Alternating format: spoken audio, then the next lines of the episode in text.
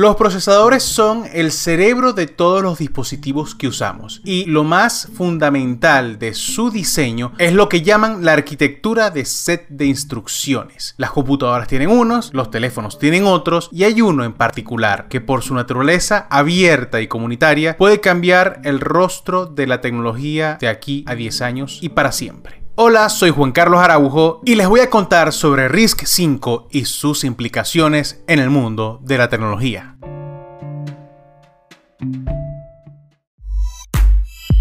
Paradigma hoy, ciencia, tecnología y mucho más. Cómo todo se conecta y afecta la vida del usuario común, gente como tú y como yo.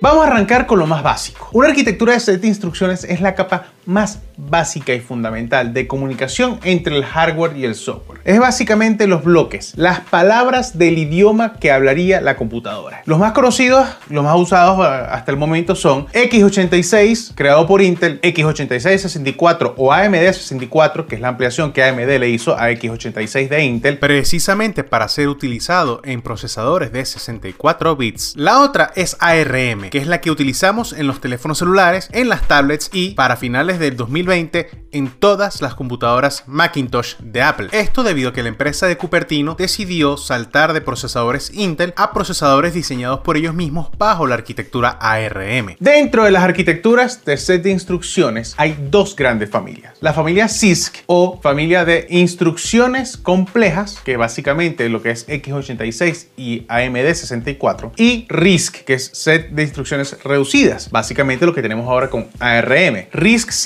es de la segunda familia y está diseñada desde un principio, desde un fundamento, de hecho fue desarrollada por la Universidad de California para ser de naturaleza abierta, no propietaria sin ningún tipo de licencia. Tienes un set de 50 instrucciones básicas y cualquier desarrollador o fabricador de hardware, de procesadores específicamente, tiene la libertad de ampliar sobre esa base.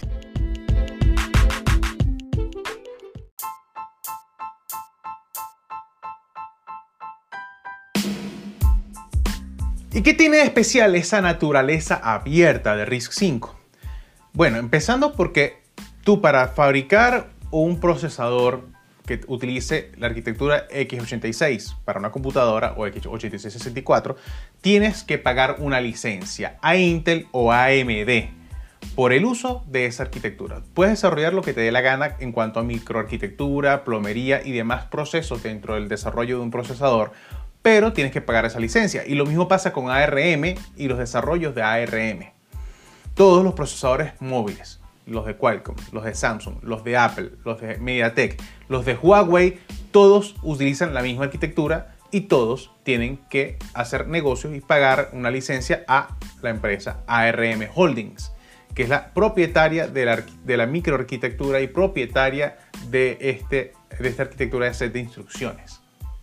¿Qué pasa? RISC 5 al ser libre de licencia, cualquier fabricante puede entrar en el juego si quiere desarrollar sus procesadores. Y de hecho ya hay una empresa pequeña que fue fundada precisamente por este consorcio de RISC 5 llamado Sci5 o C5, que básicamente te está haciendo procesadores a la carta basados en su diseño de su microarquitectura basada en el set RISC 5. Ellos no pagan por RISC 5, pero sus desarrollos posteriores sí son licenciados. O sea, si tú, quieres hacer algo bajo la arquitectura C5, tienes que pagarle a C5. Lo que promete es precisamente eso, el desarrollo colectivo de una plataforma. Muchos hablan, los más optimistas por lo menos, de que puede ser para el tema del hardware lo que Linux y el software libre hizo para el desarrollo de plataformas de Internet y para la estandarización del hardware, al punto tal que tenemos hoy, día servidores de Microsoft que funcionan bajo Linux. El Mac OS, que todos los usuarios Apple utilizan, está a base de Linux. Android es base de Linux. iOS es base Linux. Todo el desarrollo de software se lo debemos de alguna u otra forma a todo ese movimiento de software libre que surgió a principios de los 90. Ahora bien, hardware libre. Tener una plataforma completamente libre para desarrollo de hardware que tú puedas modificar sobre la marcha. Es un poco más complicado que lo que podemos decir de Linux y el software libre. Muchísimo más complicado. Porque una cosa es tener el set de instrucciones, la arquitectura de set de instrucciones abierta, que tú puedas modificar, alterar, mejorar, incluso si aparecen temas de seguridad, sin necesidad de tener que enviarle tus observaciones a Intel, a AMD o a ARM para que ellos en algunos años, algunos meses, en, la próxima generación las tomen en cuenta, sino que puedes desarrollarla tú desde un principio. Eso por un lado se ve bien, suena muy bien. Sin embargo, la arquitectura de set de instrucciones no es lo único que hace un procesador. Está la microarquitectura, la plomería, lo que es los sistemas de manejo de memoria, que son distintos sistemas, distintas capas de complejidad que precisamente hacen un poco más complejo el, tema. Incluso el tema de la manufactura. Hay cosas que te hacen mucho más difícil que cualquiera pueda modificar una arquitectura de, un, de un, procesador. Ahora bien, tú puedes utilizar esta arquitectura de set de instrucciones como mecanismo para conciliar otras arquitecturas de set de instrucciones. Por ejemplo, AMD, que en sus procesadores Ryzen optó por un diseño en chiplets, le hace un chip con distintos chips más pequeñitos que se comunican entre sí por un chip de control.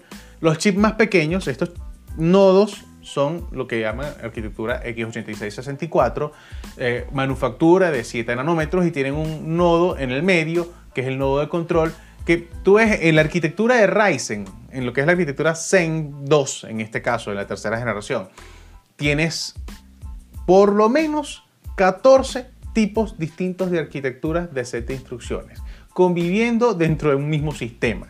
Es un sistema que cualquiera puede usar en su escritorio, en su computadora, en su casa.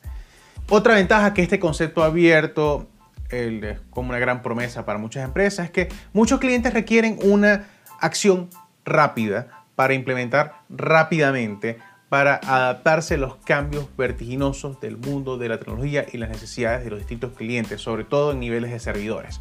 Dentro de estas ventajas de la velocidad de desarrollo de RISC 5 está precisamente eso, la capacidad de hacer prototipos rápidos para una industria que cambia constantemente.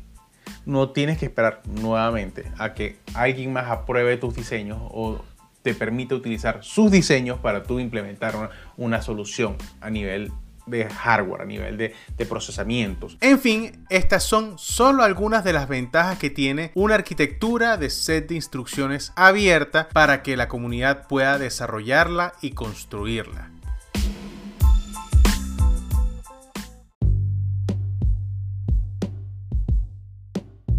En los últimos 5 años, el crecimiento de RISC 5 ha sido exponencial. Y lo que fue el 2019 y lo que va de 2020 promete mucho. Y es muy fácil llenarse de entusiasmo viendo algunos actores involucrados. Tú ves los nombres que están dentro de lo que llama la fundación, el gran consorcio RISC 5. Huawei, Alibaba, Nvidia, Google, Samsung, Sony Muchos de los grandes jugadores están apostándole a RISC 5, entre otras cosas por las sanciones que el gobierno de Estados Unidos, bajo el presidente Donald Trump, le dio a Huawei. Esa prohibición de hacer negocios con empresas norteamericanas o de las empresas norteamericanas de hacer negocio con Huawei ha hecho que Huawei y muchas otras empresas chinas pongan las barajas en remojo y busquen alternativas. El no necesitar hacer negocio con una empresa intermediaria como Intel, como ARM, como AMD para poder desarrollar sus procesadores les sería para ellos muy ventajoso. Estas razones y otras más hacen que la adopción de RISC 5 sea quizá la más acelerada en la historia del hardware. Estamos hablando que por lo menos en los últimos 5 años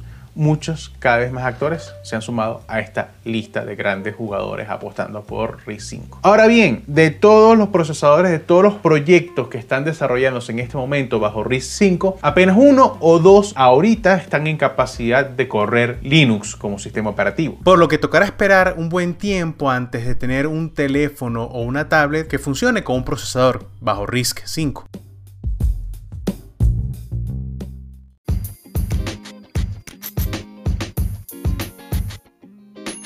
Todavía es muy temprano para hacer predicciones, pues esta historia, la historia de Risk 5, apenas comienza. Sin embargo, me pongo del lado de los optimistas al creer que eventualmente, en un futuro no muy lejano, x86, x86-64 y ARM terminarán dando paso a RISC 5. Estos cambios, esta apertura en cuanto a la arquitectura de set instrucciones puede que sea el pavimento que hace falta para un hardware más abierto y para un mayor nivel de innovación. Y sí, es un tema complejo, es un tema tanto trabajoso para hacerlo digerible en un solo podcast y es un tema muy técnico. Sin embargo, es fascinante y mi sugerencia es esa, no cambien el canal, presten atención porque el futuro promete.